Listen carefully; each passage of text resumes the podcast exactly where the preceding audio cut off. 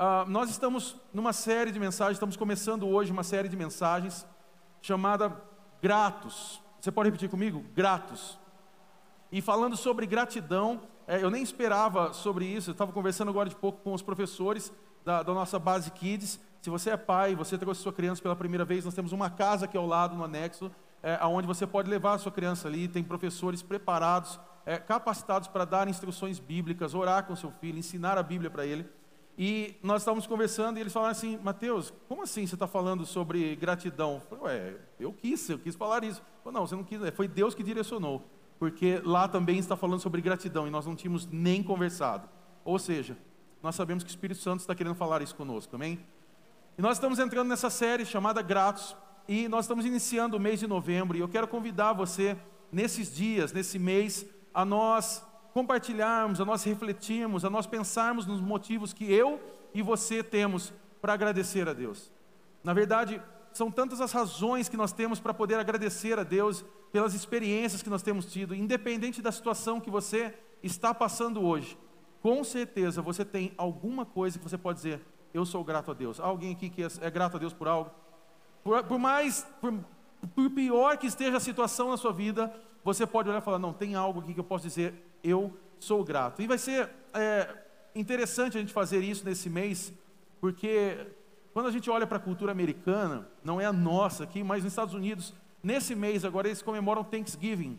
É um dia de, ação, de ações de graça. Você já viu isso? Eles param esse dia, ninguém faz nada, o que eles fazem ali é sentar e comer junto com as pessoas. Ali eles celebram a Deus, eles celebram a família, eles celebram os amigos e tudo o que Deus tem feito na vida deles. E, e nós estamos é, trazendo, se é que eu posso dizer assim, é, é, essa, essa experiência para nós durante esse mês. A questão é que, infelizmente, em alguns momentos, por nós estarmos tão distraídos, tão corridos, tão é, é, preocupados, atarefados, nós deixamos de ver o cuidado de Deus nas nossas vidas.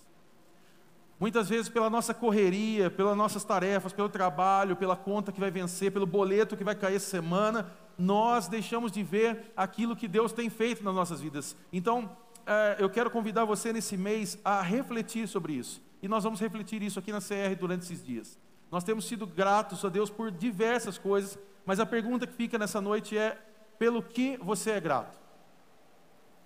Você pode responder isso para você, pelo que, que você é grato. Eu queria que você anotasse isso depois, que você lembrasse disso. Coloque aí no teu celular depois para você pensar sobre isso. Mas por qual motivo você pode expressar gratidão? E eu quero citar algumas coisas, tomar a liberdade de falar é, sobre algumas coisas que eu sou grato. Antes de falar isso, eu quero aproveitar e lembrar da boa noite a todos que estão na internet, que também estão nos acompanhando pelo YouTube. Tem algumas famílias que ainda não podem estar conosco presencialmente e tem pessoas de outras cidades, outros estados assistindo. Que Deus abençoe vocês. Muito obrigado por você pegar a tua noite e estar nos assistindo aqui. Um grande abraço a todos vocês. Mas uma coisa que eu posso ser grato a Deus nesse momento é pelo que Deus tem feito aqui na CR, pelo que Deus está fazendo nesses dias aqui. É, são pessoas novas que estão se chegando, né? São, são, é, a gente está vivendo um tempo, não sei se você percebe isso, está vendo um tempo de alegria na igreja. Você consegue perceber isso? Que Deus está trazendo alegria no nosso meio, Deus está trazendo algo novo no nosso meio, Deus está permitindo a expansão do Evangelho. Ou seja, antigamente nós falávamos sobre fazer a diferença aqui dentro, dentro, dentro, dentro, quatro paredes, quatro paredes, né? e por mais que a gente não usava esse rótulo das quatro paredes, mas nós vivíamos aqui enjaulados aqui mas é, é, é, agora parece que isso aí está tomando uma forma, e agora já, a gente já não começa mais a falar da Luciano Guidotti. Aliás, nós já não nos preocupamos com a questão do endereço, do, do templo, do espaço, nós não cremos nisso. Nós cremos que a igreja ela é viva e ela é feita de pedras vivas, são pessoas. Nós falamos sobre isso nessas semanas. E agora nós estamos vivendo esse tempo novo. Eu fico emocionado quando eu olho para aquelas fotos, vejo crianças sendo tocadas por Deus através da vida dos nossos irmãos. Quando nós olhamos para a igreja e nós vemos pessoas, como ontem, vendo pessoas que talvez estavam sentadas há tanto tempo na cadeira e ontem estava lá pegando aquele crachá e colocando voluntário. As pessoas servindo e fazendo isso. Eu sou muito grato a Deus por isso, pelo que Deus está fazendo aqui, pelos projetos. A conversa na semana já não é mais aquela conversa de, olha, precisamos apenas pensar aqui nessa parede se vai pintar ou não. Não que a gente não goste de pintura, você viu que toda hora a gente faz uma mudança, alguma coisa, a gente gosta disso, mas as conversas agora começam a ser: como será que vai ser a nossa próxima igreja em Sergipe? Como será que vai ser a aquisição de um terreno próximo a essa comunidade? Como nós vamos poder atender todas essas famílias? Será que nós vamos engajar num projeto social? Como funciona uma ONG? Como funciona algo que nós possamos trazer os membros para próximo? Isso já começou a se tornar uma realidade. Então, eu sou muito grato por isso. E eu sou grato a Deus pela sua vida, individualmente dizendo. Eu sou grato por você que sonha e acredita num ministério como esse, que tem se engajado de estar aqui todos os domingos. Não é fácil, nós não saímos dessa pandemia ainda, nós ainda estamos vivendo momentos críticos. Alguns dizem que quando passar a eleição as coisas voltam a piorar. Eu não quero ter esse ponto, ou nem defender, ou nem encontro esse ponto, mas nós sabemos que as coisas ainda não estão bem. Mas mesmo assim, eu sei que você tem sido fiel, nos ajudando, apoiando a igreja, divulgando a igreja, seja nas redes sociais, seja aqui, trazendo pessoas. Toda semana nós temos tido um número muito alto de pessoas, de visitantes que estão se chegando, pessoas que não frequentavam a igreja, que estão passando a frequentar uma igreja. Nós tivemos, na semana passada, é, pessoas que já deram nome para se batizar. Nós estamos na terceira semana, na volta das celebrações presenciais, e já tem pessoas dizendo: Eu quero me batizar. Aliás, eu quero aproveitar e fazer esse merchan aqui novamente, que se você não se batizou ainda, é tempo de batismo. Novembro vai ser mês de nós batizarmos as pessoas. Se você não se batizou ao final, você vai procurar aqui o nosso balcão dos próximos passos e dar o teu nome. Nós temos pessoas que estão se achegando para se tornar membros da igreja. Nós temos várias fichas preenchidas já sobre membresia. E tudo isso nos alegra. Eu sou muito grato a Deus por tudo que Deus está fazendo aqui. E é como o apóstolo Paulo ele diz em Filipenses 4, 4 é, ele, ele fala sobre essa alegria que nós temos. Alegrem-se sempre no Senhor. Novamente direi, alegrem-se. Repita comigo, alegrem-se. E essa é a alegria que nós estamos vivendo aqui nos dias de hoje. A alegria na vida cristã, ela é uma ordenança, ou seja, ela é um mandamento. Deus ele está ensinando na sua palavra sobre nós sermos alegres. E nós temos, eu e você, nós temos muitas razões para se alegrar. E é interessante, já entrando nessa mensagem, começando essa série, é interessante a gente olhar a, carta de Paulo aos Filipenses, porque essa carta, ela pode ser resumida em apenas uma só palavra: alegria. A palavra alegria, né, nessa carta de Paulo aos Filipenses, é, ela tem aproximadamente que 16 vezes aparece a palavra alegria. E é interessante a gente olhar isso, porque essa alegria de Paulo, ela é um pouco esquisita. Ela é um pouco estranha, sabe por quê?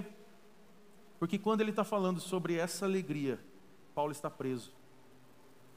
Paulo está preso, ele não está num momento como nós, que talvez hoje aproveitamos o dia, ou talvez hoje você fez um grande churrasco com seus amigos, com seus familiares, você teve o tempo para sair, para assistir a televisão, você teve a, a, a, o tempo de assistir ao São Paulo golear o Flamengo e nós ficarmos muito felizes por isso. Você teve a oportunidade de tomar um bom banho, de sair da tua casa cheirosinho para vir a celebração, mas Paulo não estava vivendo essa possibilidade, não tinha essa possibilidade, porque ele estava preso. E aí nós temos uma primeira lição que nós podemos aprender aqui, que a verdadeira alegria não depende das circunstâncias. A verdadeira alegria não depende das circunstâncias, ou seja, é uma decisão interior. A alegria, ela é uma decisão. Você pode repetir isso comigo? A alegria é uma decisão.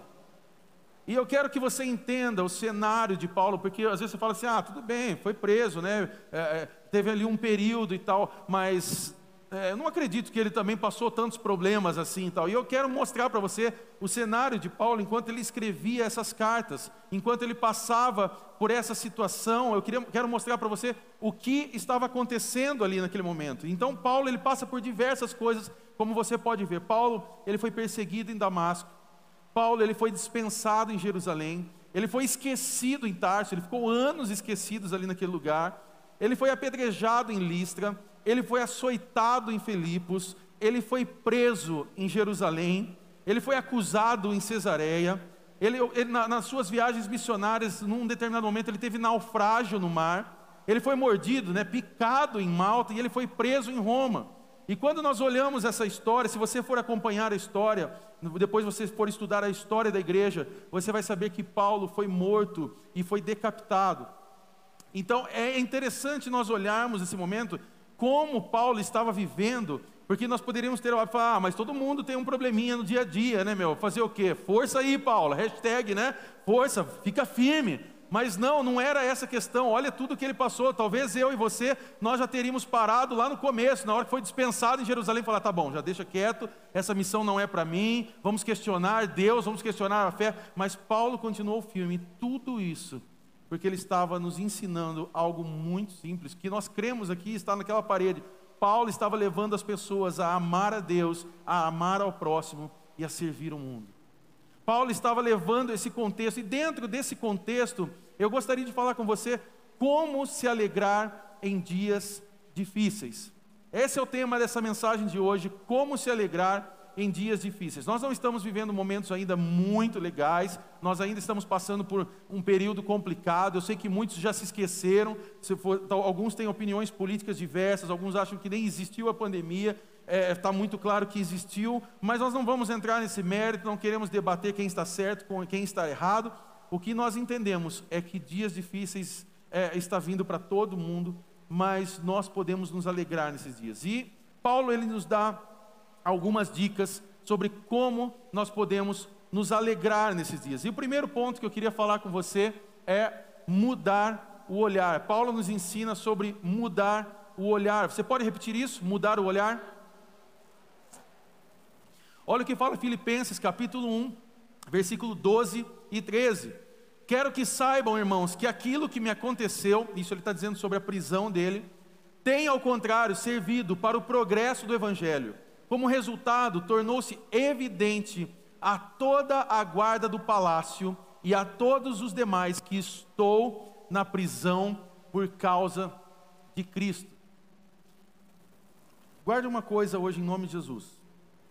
O fato de você ser cristão, o fato de você hoje ser evangélico, protestante, aliás, é, em dias que muitos estão celebrando Halloween, nós celebramos ontem a Reforma Protestante, 503 anos da Reforma.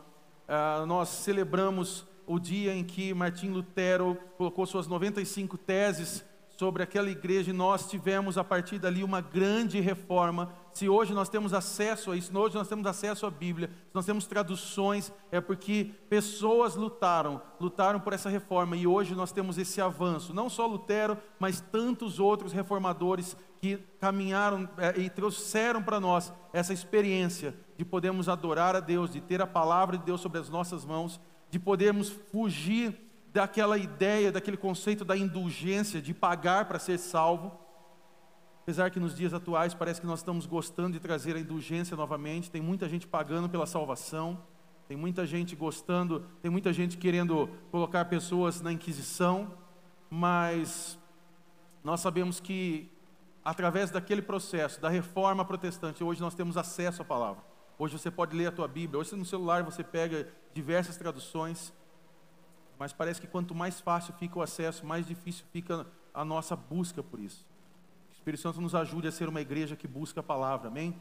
Ah, mas guarde uma coisa: você pode ser um cristão evangélico, protestante, você pode celebrar a reforma, você pode gostar de Lutero, você pode é, ter sua teologia, você pode ter todas as, as, ideias, você frequenta a tua igreja, você vem de domingo, você canta, você adora, você oferta, mas todas essas coisas não nos blinda de nós passarmos dificuldades. O fato de ser cristão não nos blinda das dificuldades. As dificuldades vêm para todos. Você já deve estar falando assim, é, eu sei bem o que você está dizendo. eu estou vivendo esse tempo de dificuldade. E é real. A dificuldade ela vem para todo mundo. Não ache você porque de repente em algum momento você ouviu uma mensagem ou alguém falou que se você viesse para Jesus tudo ia, iria ficar facinho, facinho, que você ia ter uma vida de bênçãos e vitórias e tal, e você acreditou só numa parte dessas palavras, você achou que ia ser tudo fácil, e agora você está percebendo que é difícil. Bem-vindo à caminhada com Jesus. A caminhada com Jesus é exatamente isso. Nós vamos ter dias, como, como diz por aí, como diz a música lá do Charlie Brown, nós vamos ter dias de luta, dias de glória. Deus vai nos permitir passar por todas as experiências para nós podermos ser formados. Mas é interessante que quando nós olhamos para Paulo aqui, há algo muito legal que acontece. Paulo tem um problema, ele está preso, mas ele usa desse problema para ter uma oportunidade. Repita comigo: problema. Repita comigo: oportunidade. Ou seja, ele tem aqui essa situação, e pense comigo uma coisa: o que, que poderia ser a pior coisa para alguém que está querendo pregar o Evangelho? Qual seria a pior coisa que alguém pode ter no momento em que ele quer pregar e sair e avançar? É, pensa comigo, nós aqui como igreja, nós queremos ir nas comunidades carentes, nós queremos abrir igreja em outro estado, nós estamos lá na, na África, nós queremos abrir novas igrejas, formar novos pastores. Qual seria a pior dificuldade? Nós estarmos presos. Não é a falta de recurso, não é essas coisas, porque isso nós cremos em Deus. Deus é dono e controla tudo. Isso aí, recurso vem, pessoas Deus envia, a gente sabe tudo isso, mas estar preso em um lugar atrapalharia totalmente. Então, a pior coisa que, que poderia ter para uma pessoa para levar e expandir com o Evangelho é estar preso. Mas nesse momento, Paulo nos ensina uma lição muito interessante: que ao invés de reclamar, ele começa a proclamar. Paulo, nesse momento, ao invés de reclamar sobre a sua situação e chegar diante de Deus e começar, Deus, peraí, você lá, lá em Atos 9, nós vivemos aquela experiência, nós tivemos aquela experiência de transformação. Eu fui transformado. Eu passei por todo, tudo aquilo que aconteceu. Eu, eu tive aquela experiência, eu fiquei cego, mas agora eu consigo ver tudo isso que está acontecendo. Você me chama, você me escolhe para uma missão. Eu antes perseguia aqueles que eram do Senhor, hoje eu propago essa mesma palavra. Agora, diante desse final, desse momento final, eu estou preso. Espera aí, Deus, alguma coisa está errada mas em nenhum momento ele faz isso. Ele começa a proclamar a palavra de Deus. Ele pega um problema e usa como oportunidade. E é interessante que através dessas cartas escritas por Paulo, hoje nós temos acesso a textos imortais que nos abençoam e que transformam tantas vidas. E deixa eu falar uma coisa para você. Talvez hoje você está dentro de um problema. Você veio aqui hoje pela primeira vez, você veio hoje, você já faz parte dessa caminhada, você pode ser um líder, um pastor, um presbítero dessa comunidade, você de repente veio à visita, mas você tem o teu ministério, você está aqui hoje talvez e você veio com um problema, só que hoje Deus está te dando uma oportunidade. Repita comigo, oportunidade. E qual é a oportunidade, Mateus? No meio de um problema, eu estou num caos financeiro, eu estou num caos espiritual, eu estou passando uma dificuldade que você nem sabe. O, qual é essa oportunidade que Deus está me dando? É a oportunidade de você aprofundar o seu relacionamento com Ele. Deus está te dando hoje uma oportunidade de você aprofundar e ter essa caminhada com Ele. Sabe por quê? Porque problemas são oportunidades para nós repensarmos a nossa postura de vida.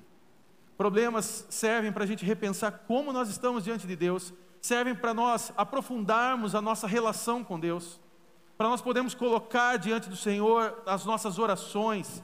Nós cremos que quando nós estamos fracos, quando nós estamos com dificuldade, a, a melhor coisa não é ir no mural das lamentações, no muro das lamentações chamado Facebook, e colocar toda a nossa angústia diante das pessoas, só para ganhar agora aquela nova expressão do Facebook, força. Nós não cremos nisso, nós cremos na oração, como o próprio Filipe Ansem nos, ensina em um dos seus livros, ele diz que a oração é o ponto de encontro com Deus. Nós entendemos que se nós queremos encontrar Deus, nós vamos de encontro à oração e através da oração nós aprofundamos essa nossa relação com Deus.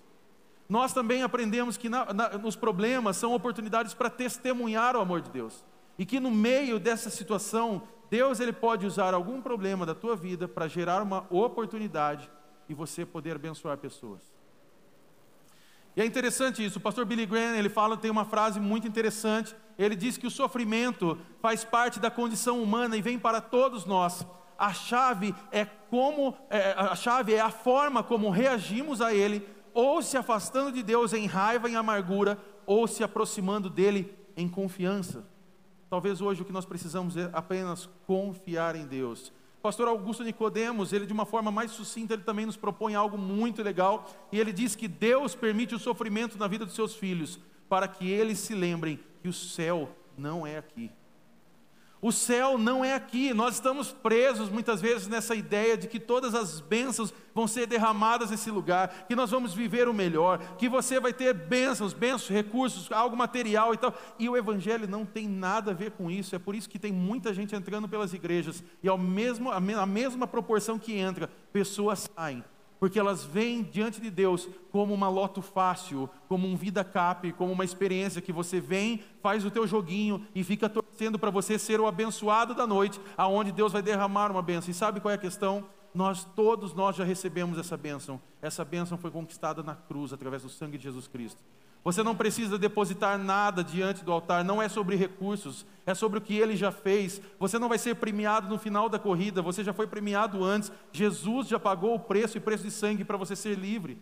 Nós não precisamos mais nos preocupar, nós temos acesso ao Pai. Jesus deixou o Espírito Santo, hoje nós podemos ter a presença dEle. Como eu sinto a presença dEle aqui em nosso meio, nós sentimos esse poder, nós sentimos essa, é, aquilo que nós chamamos de unção, desse clima, dessa atmosfera. Nós não precisamos das coisas materiais. Eu não estou dizendo que você tem que fazer um voto de pobreza, sair daqui hoje. Eu não estou pedindo para você chegar e doar a tua casa para outras pessoas. Não é isso que eu estou falando. O que eu estou dizendo é que muitas vezes nós colocamos nossos olhos nessas coisas e esquecemos que Deus tem cuidado da gente. Nós devemos ser gratos.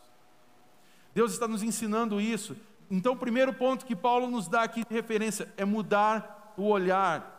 Segunda coisa, pensar menos em si mesmo. Você pode repetir isso? Pensar menos em si mesmo?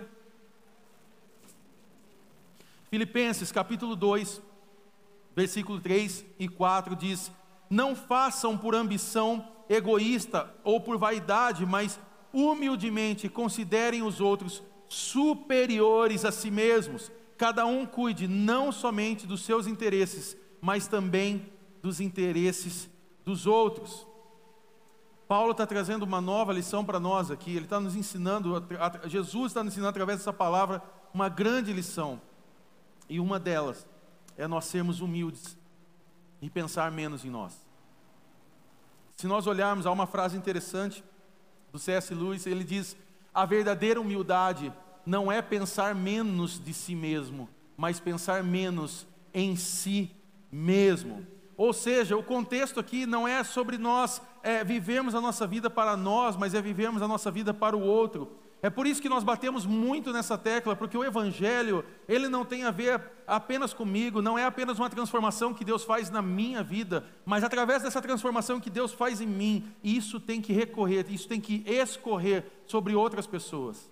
É por isso que eu desafio tanto você a sair da tua cadeira, a você tomar decisões de começar a servir. É por isso que os nossos departamentos precisam de você aqui dentro, para que você possa colaborar e ajudar e fazer com que essa obra se expanda. É por isso que nós precisamos desse, dos recursos para que nós possamos avançar ainda mais. É por isso que nós precisamos que você se engaje, porque lugares que você pisa, muitas vezes eu e algumas pessoas aqui, talvez a maioria, não vão conseguir pisar. E Deus quer usar você naquele lugar para alcançar pessoas.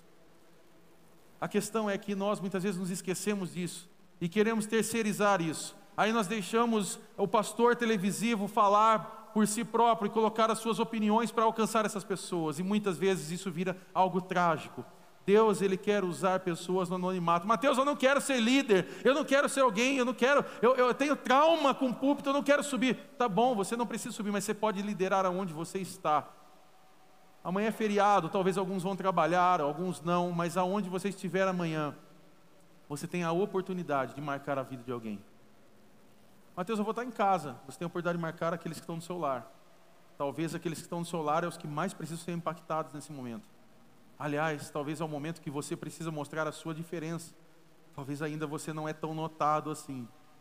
E o Espírito Santo está nos chamando para nós podermos fazer isso. Por isso que nós estamos aprendendo a pensar menos em si mesmo. E Paulo ele vai continuando a, a, essa carta falando algumas coisas. Você pode olhar aí no, no capítulo 2, versículos 5 ao 8. Diz o seguinte: Tenham a mesma atitude demonstrada por Cristo Jesus. Embora sendo Deus, não considerou que ser igual a Deus fosse algo a que devesse se apegar. Em vez disso, esvaziou, esvaziou a si mesmo, assumiu a posição de escravo e nasceu como ser humano. Quando veio em forma humana, humilhou-se e foi obediente até a morte e morte de cruz. E Paulo ele continua dando alguns exemplos. Se nós formos para Filipenses 2, versículo 20 ao 21, nós vamos ver, ó, ele diz algo muito interessante, diz, não tenho ninguém, ele está falando aqui sobre Timóteo, e ele diz assim, não tenho ninguém que se preocupe sinceramente com o bem-estar de vocês, como Timóteo. Todos os outros se preocupam apenas consigo mesmo, e não com o que é importante para Jesus Cristo. Timóteo, ele era um pastor, ele era discípulo de Paulo. Se você for ver Atos 16 e você for lá, você vai ver a criação, aquele processo da igreja de Filipos, e você vai ver que ele fazia parte de todo esse processo. E que honra, que alegria ser notado num momento como esse, ter seu nome escrito na Bíblia. Não tenho ninguém que se preocupe sinceramente com o bem-estar de vocês como Timóteo. Que Deus possa nos ensinar a ter esse coração de não se preocupar apenas consigo mesmo, mas se preocupar com aquilo que é importante para Jesus. E deixa eu perguntar algo para você. Você se preocupa consigo mesmo ou com as coisas que são importantes para Jesus? Essa é uma pergunta muito séria que você precisa responder para você hoje. Porque talvez hoje Deus está permitindo você fazer uma curva nos seus pensamentos. Talvez hoje Deus está trabalhando aquilo que nós chamamos de metanoia, que Romanos 12, 2 nos fala, sobre a mudança de mente para experimentar a boa, perfeita, agradável vontade de Deus. Será que hoje você se preocupa somente com você ou com as coisas que são importantes para Jesus? Porque talvez você está, está tão triste, tão decepcionado, porque você só tem pensado em você mesmo. E é interessante a gente olhar para a realidade do mundo, porque se a gente sai desse ambiente religioso, se a gente sai desse contexto da igreja, você vai ler livros por aí, os best-sellers, você vai ouvir as coisas sempre assim, você precisa olhar para você. Você precisa descobrir o seu eu. Você tem que olhar para dentro de você. É, ele, os coaches, os grandes líderes, né, que fazem livros para mudar a vida de pessoas, ele fala para você olhar internamente, para você olhar para dentro de você. E é o eu, eu, eu, eu, eu, eu. E a grande questão é que o Evangelho não está propondo isso. Enquanto o mundo está dizendo olhe para você, a Bíblia está dizendo olhe para os outros. É por isso que nós nunca podemos ser amigos do mundo. E quando eu digo mundo, não é esse negócio mundano, igreja. Eu estou dizendo da, do discurso externo da sociedade, daquilo que nos é proposto, daquilo que é colocado para nós, para nós colocarmos goela abaixo sobre a nossa vida. Nós não podemos ter amizade é, com esse discurso, porque se nós tivermos amizade com esse discurso, nós estamos assumindo é, algo totalmente contrário da palavra de Deus e nós vamos passar a olhar para nós e é triste olhar para as igrejas muitas vezes e saber que tem igrejas que abraçaram essa ideia. Ainda existe, existe pessoas dizendo que nós somos o centro. Ainda existem pessoas dizendo que o ponto principal somos nós. Ainda existem pessoas dizendo que o importante é a pessoa, é o seu eu, é você estar bem. Não, o importante não é nós estarmos bem, o importante é nós olharmos ao redor e ver o que está acontecendo. Por isso que eu quero convidar você no dia de hoje é você olhar para os outros, olhar ao teu redor, olhar as pessoas que passam aqui nesse lugar. Talvez você está chegando aqui hoje pela primeira vez, você está vindo, você vai começar uma caminhada, você já está aqui há anos e você não percebe quem são as pessoas que estão passando aqui, você não sabe quais são os problemas das pessoas, o que as pessoas estão passando. Deus está nos chamando hoje para essa missão. Comece a viver menos de você, pense, pensar menos em si mesmo, começar a pensar mais nas pessoas. Terceiro ponto, para nós avançarmos, Paulo também nos ensina a viver por um novo propósito. Repita comigo: viver por um novo propósito. Olha o que está dizendo Filipenses, capítulo 3, do versículo 7 ao 9. Mas concentro todos os meus esforços nisto, esquecendo-me do passado e olhando para o que está adiante, eu prossigo para o final da corrida, a fim de receber o prêmio celestial para o qual Deus nos chama em Cristo Jesus. O que, que Paulo está dizendo aqui? Ele está dizendo sobre a alegria dele, que a alegria dele, a satisfação dele, não está nesse mundo. E esse é o grande ponto que nós precisamos aprender na noite de hoje. Nós muitas vezes estamos interessados em viver esse tempo de alegria aqui. Nós queremos ter as nossas bênçãos aqui. Nós queremos viver as promessas de Deus e tudo aquilo. Nós lutamos. Nós queremos que Deus faça, que Ele tenha que pôr a mão, que Ele mande anjo, que Ele mude, que Ele liberte, que Ele faça tudo aqui. Mas Deus está nos ensinando a viver ali. Deus está falando conosco. Paulo está nos ensinando aqui a pensarmos na eternidade. Só que nós estamos esquecendo da eternidade porque nós não gostamos mais de falar sobre isso. Pensar que um dia nós vamos estar com o Pai parece que é cruel falar isso para um cristão hoje, porque nós não falamos mais da volta de Jesus.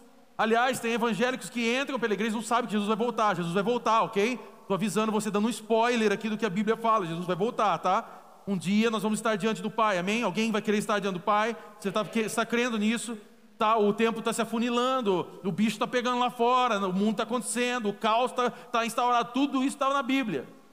Se você pegar lá, vai para Mateus 24, você vai ler sobre isso, você vai olhar Mateus 24, e Mateus 24 é, é, o, é o jornal de amanhã. O que vai ser colocado amanhã na, na, lá no G1 já foi colocado lá em Mateus 24 faz muito tempo. Já estava sendo falado, então nós estamos vivendo essa realidade, já, as coisas já estão acontecendo. Jesus vai voltar, nós temos que estar preparados para isso estarmos sendo por isso que nós somos desafiados e por isso que eu chamo a atenção de, da nossa igreja para nós avançarmos. Porque nós precisamos povoar o céu. É tempo de nós lançarmos a palavra, de levar a missão que Jesus nos confiou, levar, aprender e viver o chamado da grande comissão, espalhar o evangelho. Só que o que Paulo está dizendo aqui é que ele, ele, quer, ele está tirando, eu tirei os olhos daqui, meus olhos estão lá, eu estou, meus olhos estão fixados no final dessa corrida. E talvez esse seja o motivo da sua tristeza hoje. Você hoje está olhando para esse mundo aqui e esqueceu do que está por vir. Você está preocupado com as coisas que precisam acontecer aqui, mas você esqueceu que Deus está trabalhando em você, até mesmo nesses problemas. Deus está gerando oportunidades de você passar por tudo isso, para que um dia você esteja ali. E é interessante que o nosso mundo ele vive essa corrida.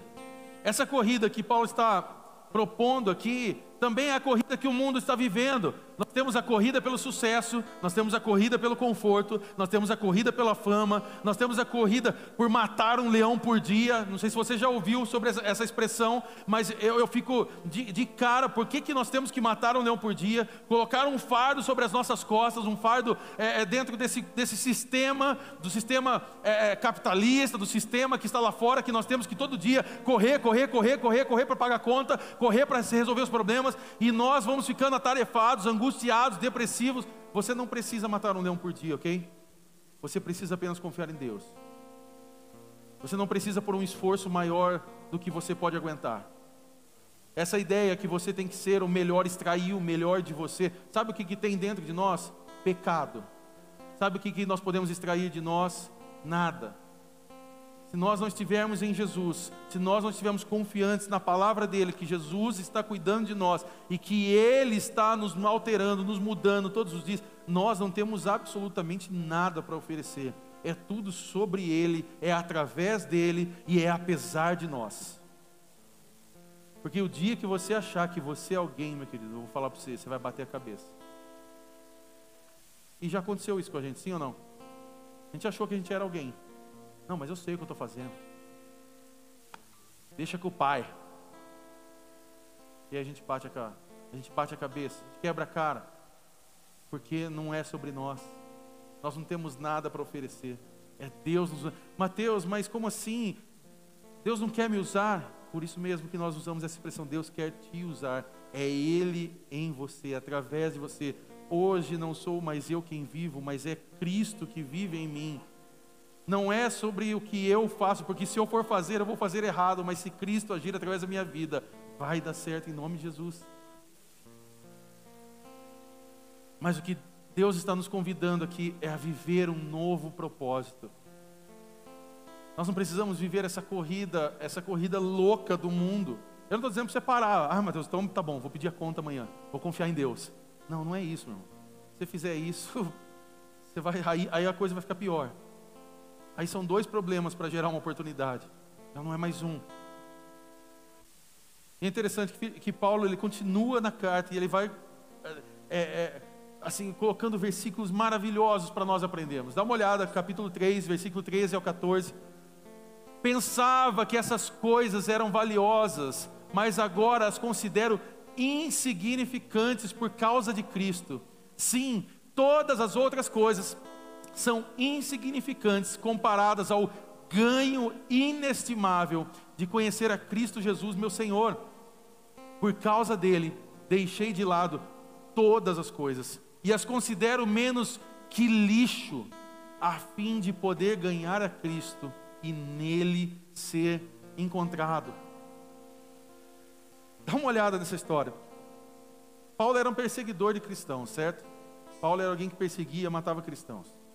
Chega em Atos 9, ele tem aquela experiência transformadora, ele vive toda aquela, aquela transformação da vida dele, ele começa uma mudança, ou seja, de perseguidor ele passa a ser perseguido, ele muda a sua missão, muda o foco, então aquilo que ele olhava da forma incorreta, ele passa a ver da forma correta, ele começa a sua missão, ele dialoga com pessoas do mais alto escalão, ele prega, ele estuda, ele vira alguém notado, não é aquele nome que passa batido, não é aquela pessoa que entra e sai e você não percebe, é aquela pessoa que chega e você fala: Paulo está aí. Mas de repente, no final da sua caminhada, porque ele está falando sobre o final da corrida, no versículo anterior ele está falando sobre o final da corrida. O que, que é o final dessa corrida? É a sua caminhada, a sua vida. Ele já sabia que o tempo dele estava findando, ele sabia que muito em breve ele iria morrer. Ele sabia que muito em breve tudo aquilo que ele podia fazer já estava acabando e que ele precisava deixar um legado. E mesmo toda essa moral, mesmo todo esse conhecimento, mesmo todas essas coisas, ele coloca e diz: todas as outras coisas são insignificantes comparadas ao ganho inestimável de conhecer a Cristo Jesus, meu Senhor. Por causa dele, deixei de lado todas as coisas e as considero menos que lixo. Paulo, quando tem um encontro verdadeiro com Jesus, quando ele tem uma experiência com Jesus, tudo aquilo que ele achava que era prioridade para ele, todas aquelas coisas que ele achava que poderia ser bom para ele, ele coloca de certa forma menor que lixo. Só que sabe qual é o problema? É que eu e você muitas vezes nós gostamos de lixo é que eu e você muitas vezes nós gostamos de viver o lixo. Nós gostamos de viver aquilo que, que é o resto, a sobra desse mundo. E nós nos contentamos com isso. Mas é interessante que olha o final do versículo, ele, ele deixa bem claro, a fim de poder ganhar a Cristo e nele ser encontrado. Lembra que nós cantávamos aquela música, Eu quero conhecer Jesus? E ser achado nele. Talvez hoje a nossa expressão de oração deve ser essa: Senhor, eu quero te conhecer. Eu quero te conhecer de verdade. Eu quero ser encontrado em ti. Eu quero ganhar essa experiência de servir ao Senhor e ser encontrado em ti. E é interessante que aqui ele nos propõe uma coisa real. Ele propõe propósitos, valores e prioridades. Repita comigo: propósitos, valores e prioridades. Repita comigo uma coisa: o meu propósito me trará novos valores e me dará novas prioridades. A questão é: qual é o seu propósito? Porque nós podemos dizer no dia de hoje, amém por isso. Mas quando nós entendemos que o nosso propósito é servir a Jesus, caminhar com Ele, ser grato por tudo que Ele tem feito, isso vai nos trazer novos valores. Aquilo que talvez era importante para nós, que nós olhávamos como algo precioso, talvez vai passar a ser lixo. Aquilo que nós olhávamos como perfeito, vai passar a ser imperfeito. E com tudo isso, a partir da hora que nós tivermos essa mudança de valores, Deus vai nos dar novas prioridades. Talvez hoje o que Deus está nos chamando é para nós sermos gratos por tudo aquilo que Ele tem feito, mas também para nós tomarmos uma decisão diante dEle. Quem nós queremos ser diante de Jesus? O que eu e você queremos ser como igreja diante de Jesus? Espectadores que vão participar de uma celebração, vão cantar, vão dar glória a Deus, num momento de êxtase, vai, você vai falar em línguas, você vai cantar, adorar a Deus, você vai fazer o que for necessário, mas a hora que acabar tudo isso aqui, você vai carregar seu, a sua sacola de lixo e vai levar embora as minhas prioridades,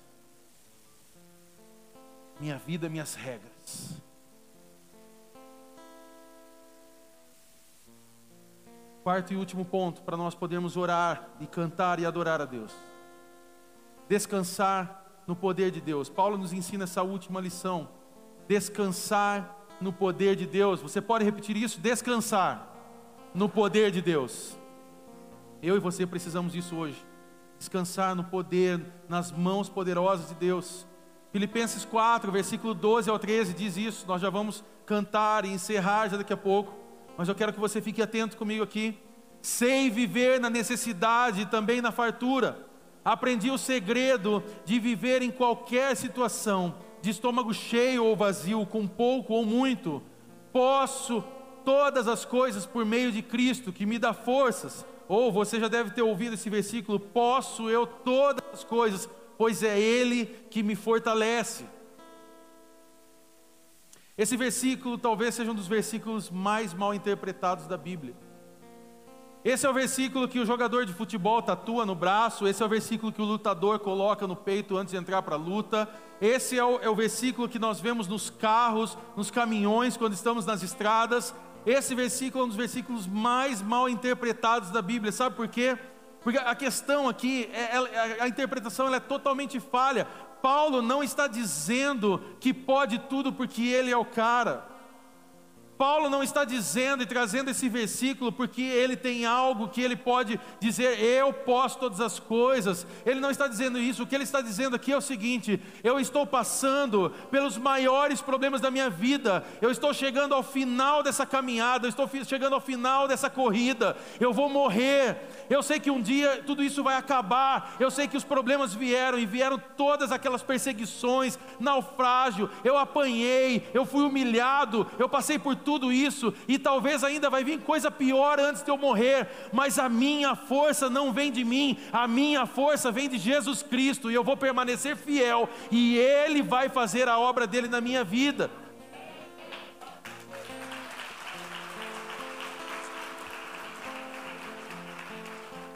O que Paulo está nos ensinando aqui é exatamente isso. Talvez hoje você está passando por um problema, você está passando por algo, mas Deus está nos ensinando. Esse texto que Paulo nos ensina está dizendo: seja grato por aquilo que você tem, seja grato pelo, pelo período que você está passando, sabe por quê? Porque um dia tudo isso vai acabar. Você está desesperado para resolver os problemas daqui, mas Deus está nos ensinando a olhar ali, Vai acabar um dia tudo isso, nós vamos estar diante do Pai, não vai haver mais choro, não vai haver lágrima, não vai haver desespero. Nós um dia vamos estar diante de Deus, glorificando o santo nome dEle. O que Ele está nos ensinando aqui é isso: a força não vem do seu braço, a força não vem de você, sabe por quê? Porque eu e você não conseguimos fazer absolutamente nada. O que Deus está nos ensinando é: confie, descanse, sou eu que faço. Só que essa caminhada de fé, ela nos ensina coisas difíceis de aprender. Porque como assim confiar, desligar aqui a minha mente ansiosa? Como que eu vou desligar o meu celular às duas e meia da manhã, quando eu estou preocupado com os problemas da minha cama, em que eu fico andando pela casa, em que eu fico desesperado? Como que eu vou desligar é, o problema do trabalho que nem chegou ainda? Como que eu vou desligar os, os problemas que eu estou vivendo no meu lar e simplesmente confiar em Deus que Ele vai fazer tudo? É exatamente isso que Ele nos chama hoje. Deus está nos ensinando a sermos gratos por aquilo que Ele tem feito nas nossas vidas e está nos ensinando a confiar. Eu quero fechar essa mensagem com uma reflexão para nós refletirmos e praticarmos. Primeira coisa, se a sua satisfação estiver nas ilusões desse mundo, você será completamente infeliz. Se a sua satisfação estiver nas ilusões desse mundo, você será completamente infeliz. Segunda coisa, gratidão é mudança de olhar, é uma decisão de se alegrar em Deus diante de todas as circunstâncias. Deus está nos ensinando a sermos gratos. Deus está nos ensinando no dia de hoje a confiar nele e ser grato por aquilo que ele tem feito. E terceira e última coisa, nós vamos cantar, nós vamos adorar a Deus nesse momento. Quando olhamos para o amor de Deus, nós lembramos que nós temos muitas razões para agradecer. Quando nós olhamos para o amor de Deus, nós lembramos que temos muitas razões para agradecer.